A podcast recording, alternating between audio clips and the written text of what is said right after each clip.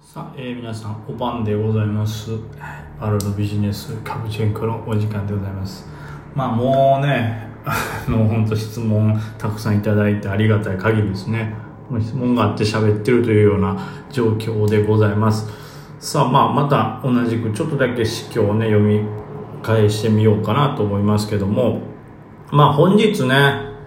指数自体は堅調な動きでしたね、お昼はね。えーまあ、日経平均も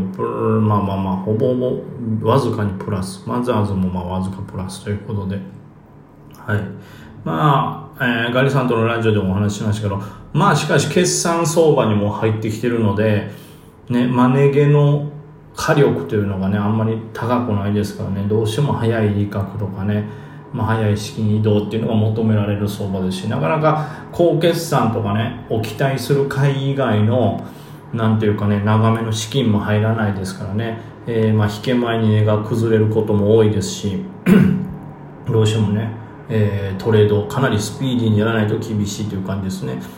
でまあいろいろね売買代金見ましたけどやっぱりそのね新興であるマザーズはねちょっと枯れ気味2000億を切ってますしまあやっぱりマネゲとかは厳しいだろうなという感じですけども対照的に東証一部はね、えー2兆6000億とかなり活況でございますねまあこれ見たところねまあ東証一部にちょっと長めに持ちたいとか決算持ち込みしたいというような銘柄があるんでしょうかね。結構活発に売買されてますね、まあ、もちろん売りたいという人もいるでしょうけどね。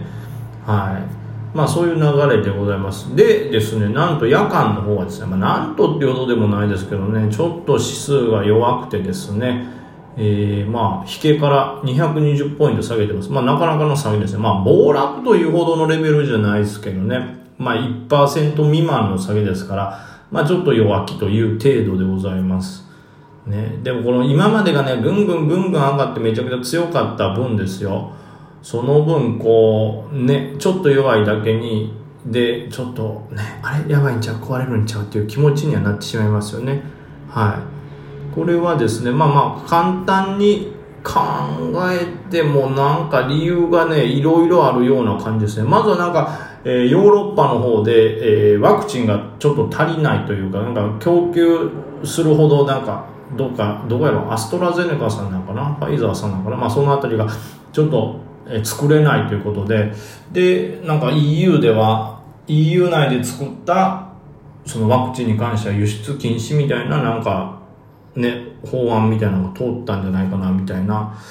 話がちょっと出ておりますね。それが下げの原因なのかもしれないですしまあまあそれも1個なのかな。これだけでバッと下がるとは思わないでしょうけどまあ法案は通ってないですね。すいません。声明が出たと。まあドイツ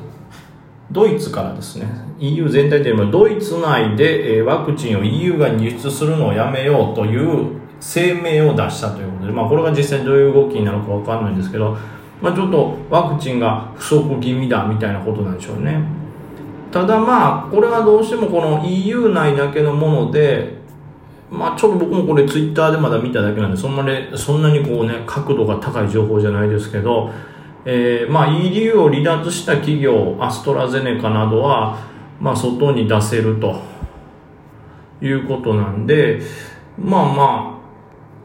えー、っとどういうこと？アストラゼネカイギリス。でヨーロッパ用のファイザーはベルギーみたいな。ちょっとその同じ製薬会社でもあのー拠点が作る生産拠点がちょっと変わってたりするみたいなんでまあ日本にどれぐらい影響出るかっていうのは分かんないですけど、まあ、これが出たから声明が出たからといって直ちに日本にも来なくなるよということではなさそうですね。ただまあそれのせいでちょっとドイツの方もちょっとけ、まあ、ドイツだけじゃないですね。EU にちょっと不安が残るというところですね。経済の停滞がさらに続くんじゃないかというところでございますね。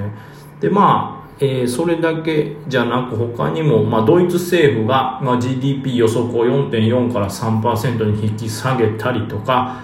えーまあね、イギリスですね。イギリスはまあ依然として危険な状態とか、えー3月8日以降に安全な状態で学校再開できたらいいなとか、まあ、まだちょっと、えー規制解除コロナの外出自粛解除ちょっと見えないよっていうのが、まあ、イギリス。そしてドイツも元気ない。でワクチンの、えー、ちょっと不足が考えられるみたいなんでそういうちょっと EU ヨーロッパ系でこうわっと荒れてるのもあって、はい、ちょっと元気がないのかなという感じですね。ユーロ高にする気持ちもあるみたいなことも言ってます。からはいまあまあそんなんがでちょっと難聴なんかなとは思います。まあここまで上げたらねもう多少調整はねありますからね。まあさすがにここからバッとこうなんかこう上とは言えないですね。まあちょっとしばらく調整してからまた上とかあるかもしれないですけど。ねこれ難しい。でなんかあの何でしたっけ？アメリカのゲームストップですか？ゲームストップという会社の株。まあ、ツイッターでヘッジファンドが空売りみたいなことをバーッと言って、ここはもう売れへんから空売りやみたいなことをポジションを言ったら、それに対抗してやろうぜという個人が集まって、えー、あ踏み上げがすぐ起こってると。で、逆にそれのすごい踏み上げの盛り上げのせいで、それが終わった瞬間また一種のバブル崩壊みたいな下落来るんじゃないかなみたいな不安な人がいたりとかね。まあ、なんかね、コロナ初期にちょっと感じてたような、ちょっとまた世紀末のみんなの不安、世紀末感が出てきてますけどもね。まあ、あんまり金融緩和の方はこう、変わらずやってますから、うん、調整はね、ここまで上がったらあるでしょうけど、そしてその、ここまで上がると調整幅がそこそこ大きいというようなことには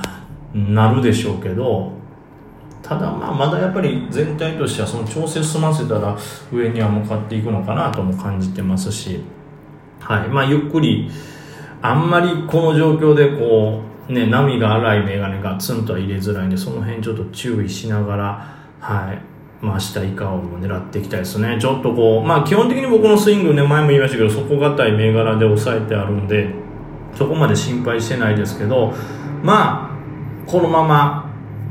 うん、荒いようなら、下がってとか、これでも下がらないようなところを中心にね、明日買っていきたいですね。まあ、あとは PTS ね。すごいのはね、まあ、剥がれちゃったから、ジオマテックがね、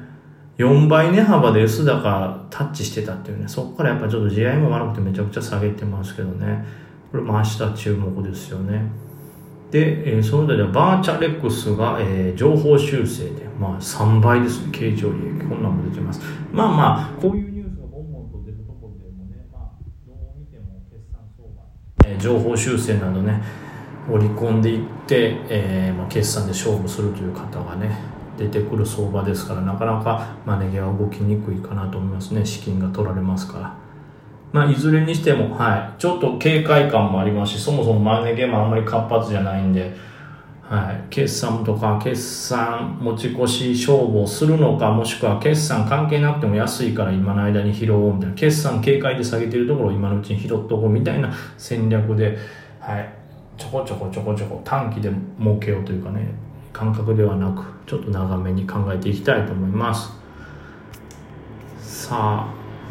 まあでもどうやろうね。ここまでこうガッと下げると今日も別に新たなテーマっていうのは何かが出たわけでもないですからお昼のこうなんていうかね相場の感じをちょっと思い返すと、まあ、また再びワクチンのラベル関連があったり紙関連がなんかちょっと盛り上がったりというそういう印刷系が盛り上がったりあとは何ですかね、えー、その他で盛り上がったところというか、まあ一回 S 高つけてて下げてきたものがもう一回リバーしたりとかね、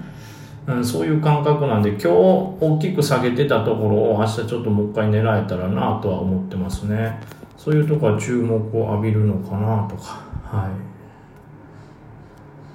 この辺とかそこがスペースシャワーとかもね、上髭つけてますけど、はい。一応底堅い動きも見せてますし、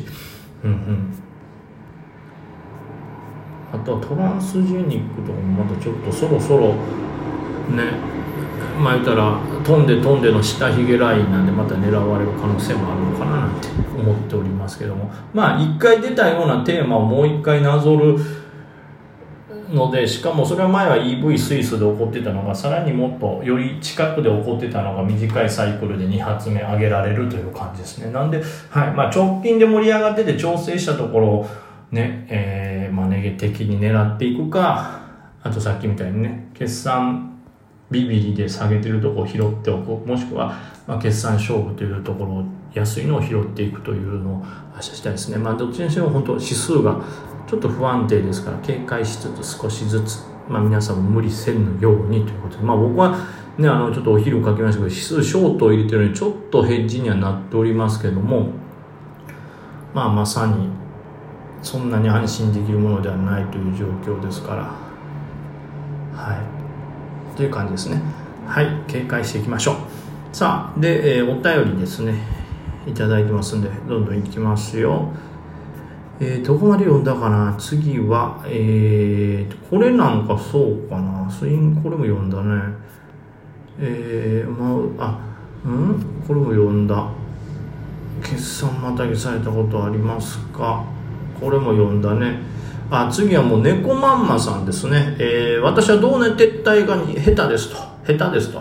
えー、引き続きあじゃ引き続き引き際が見決めわめられず今日も損してしまいました。梅木さんきっと同年撤退もお上手アドバイスをいけないただけないでしょうか、まあ、これだけはねちょっとどういう状況の同値撤退をしてしまってるかっていうのがちょっとわからない部分があるんですよね。例えばえー、より凸とか、なんか反発するかなって言った時に入っても、例えばその瞬間、一瞬勝った値段より、ね、うまくいったら勝った瞬間にポンって跳ね上がっていくんで、